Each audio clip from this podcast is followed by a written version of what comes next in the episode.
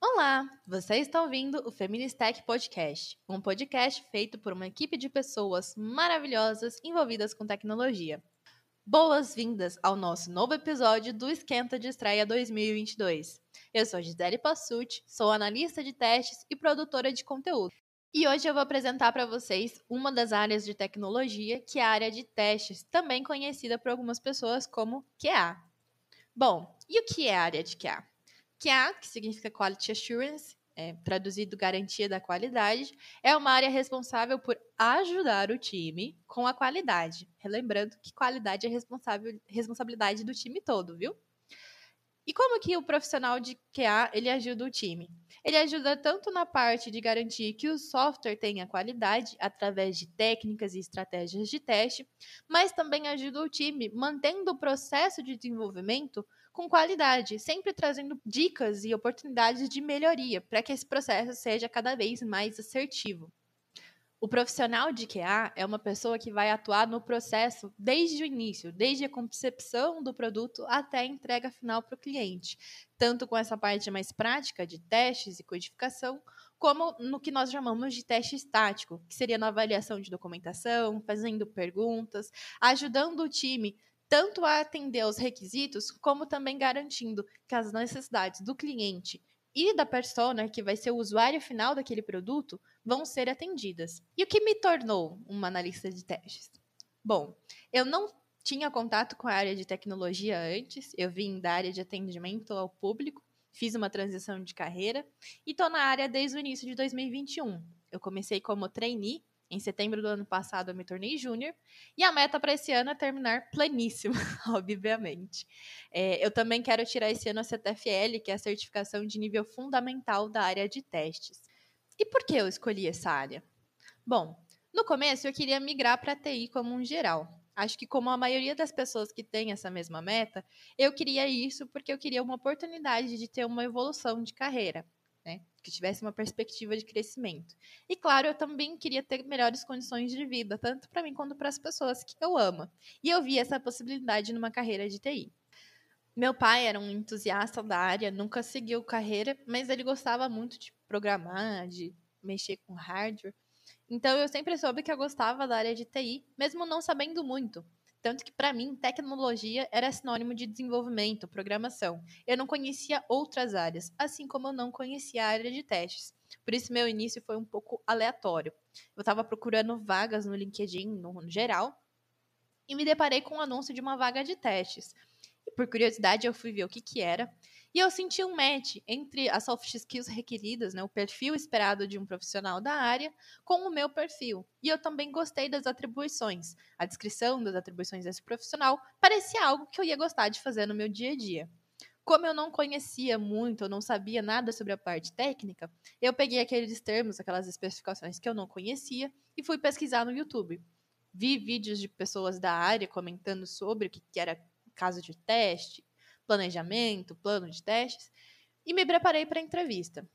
Porque é claro que eu me candidatei mesmo sem ter todos os requisitos. E se você quer migrar para a área de TI, lembre-se de fazer isso também. Nunca espere você estar 100% pronto. Se você vê uma oportunidade e você acha que combina com você, aplique-se para a vaga. Mesmo que você não passe de primeira, vai ser uma grande oportunidade de receber um feedback e se preparar para próximas oportunidades. No meu caso, como eu não tinha nenhuma experiência com tecnologia ou desenvolvimento de software, e aquela vaga para a qual eu estava me aplicando era uma vaga de júnior, eu não tinha qualificação.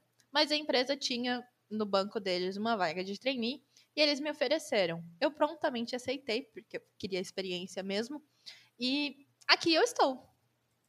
Hoje o mercado tem muitos cursos relacionados a testes do básico ao avançado, feito por profissionais renomados que têm anos de experiência, mas que são cursos que requerem algum tipo de investimento, que eu não tinha capacidade de fazer quando eu comecei. Então, o meu início foi todo à base de cursos gratuitos. Eu fiz o curso de início rápido da Iteracis, que é uma escola renomada, tem mais de 15 anos de experiência aí no mercado. A Coursera também tem um curso gratuito de introdução ao teste de software que me ajudou bastante. Vídeos no YouTube foram a minha principal fonte de pesquisa, e no meu caso, eu precisava saber um pouco sobre testes de API. Então eu comprei alguns cursos não muito caros da Udemy, que me ajudaram bastante. Esse ano eu estou iniciando minha graduação, eu escolhi engenharia de software, mas não, estar fazendo um curso superior não é um pré-requisito para você ingressar na área. Se você tiver a possibilidade de fazer, com certeza vai te ajudar na sua evolução. E não existe no mercado hoje um curso específico, um curso superior específico para a área de testes ou qualidade. O que nós temos hoje são pós-graduações. Então, se você optar por fazer um curso superior, qualquer curso relacionado à tecnologia que você acha que você vai gostar de fazer vai te ajudar. Análise e desenvolvimento de sistemas, ciência da computação, sistemas de informação, engenharia de software. Você é livre para escolher o que você quiser. Não existe uma imposição de um curso certo a ser feito. Como eu comentei também, eu estou me preparando para fazer a CTFL, que é a certificação de nível fundamental, e é um pré-requisito para todas as outras certificações existentes. A CTFL é uma certificação que tem é, validade internacional. E eu estou me preparando fazendo um curso preparatório de uma empresa certificada e também lendo o Syllabus, que é a base dessa prova e é um material gratuito. Qualquer um pode baixar e ler esse material. Uma das atividades muito importantes relacionadas ao teste de software é a parte de planejamento e modelagem, que no meu caso eu tive um pouco de dificuldade, tenho um pouco até hoje, não me sinto muito confiante, porque não existem muitos materiais de referência, de base, para isso. Muitas pessoas focam bastante na parte de automação. Só que você precisa de um conhecimento teórico antes de começar a automatizar. Até para você ter uma estratégia de saber o que você deve automatizar. Não é qualquer coisa que você vai sair automatizando por aí. Como essas habilidades também são um requisito para um profissional pleno da área, ter essa noção analítica de estratégica de planejamento, para praticar mais as minhas habilidades e também fornecer uma base para quem queira algum tipo de referência na hora de fazer uma pesquisa, eu estou estudando para montar um portfólio sobre no meu GitHub. Deve sair logo mais. Ainda esse ano eu pretendo também focar em estudos de automação. E quem sabe a gente não faz um live coding disso, não é mesmo? Bem, você me ouviu até agora. E se você tem um perfil mais analítico, crítico, gosta de se comunicar com as pessoas, é uma pessoa curiosa e para você que as coisas sejam bem feitas é uma meta, pode ser que a área de QA seja a sua área. Se você quer estudar e está meio perdido de por onde começar, eu preparei algumas dicas. A minha primeira dica é que você aprenda sobre metodologias ágeis. Eu sei que isso não tem nada a ver com o teste em si, mas é muito importante saber quem são os membros do seu time, as etapas envolvidas no desenvolvimento de software e o que cada membro do seu time faz, vai te ajudar a saber o que é esperado de você em cada etapa, já que você vai estar presente em todo o processo. Isso vai te ajudar a saber em que momento aplicar determinado conhecimento, quando você estiver vendo sobre fundamentos de teste de software, abordagens, técnicas de teste, tipos de teste, níveis de teste. Todos esses conhecimentos que eu citei são conhecimentos importantes, mas não precisa ficar desesperada ou desesperado, porque você não precisa saber fazer todos os tipos de teste.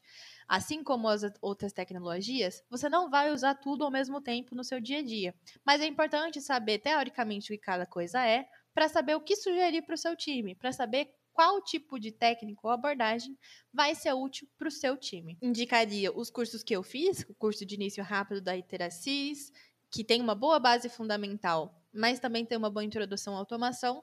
Eles fazem automação com Java, mas você pode aplicar o mesmo conceito para qualquer linguagem que você queira utilizar. Ruby, Python, C Sharp, fica do seu critério, a linguagem que você vai querer estudar. Eu também indico o curso da Coursera, Introdução ao Teste de Software.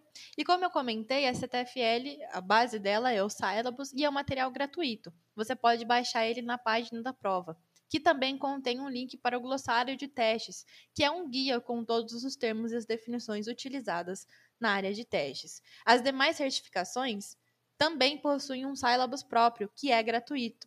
Você pode estudar esse material mesmo que você não tenha objetivo de fazer a prova.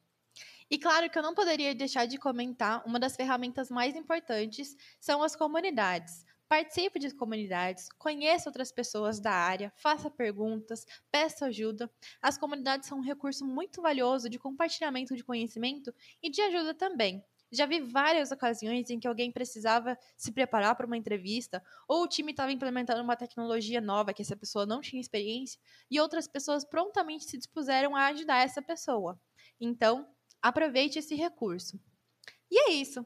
Muito obrigada pela companhia. Se você tem interesse em conhecer mais sobre o nosso time e a nossa comunidade, as nossas redes sociais estão na descrição do episódio, assim como as minhas também estão. Espero que você esteja gostando do nosso esquenta e não deixe de acompanhar os próximos episódios do podcast. Até mais!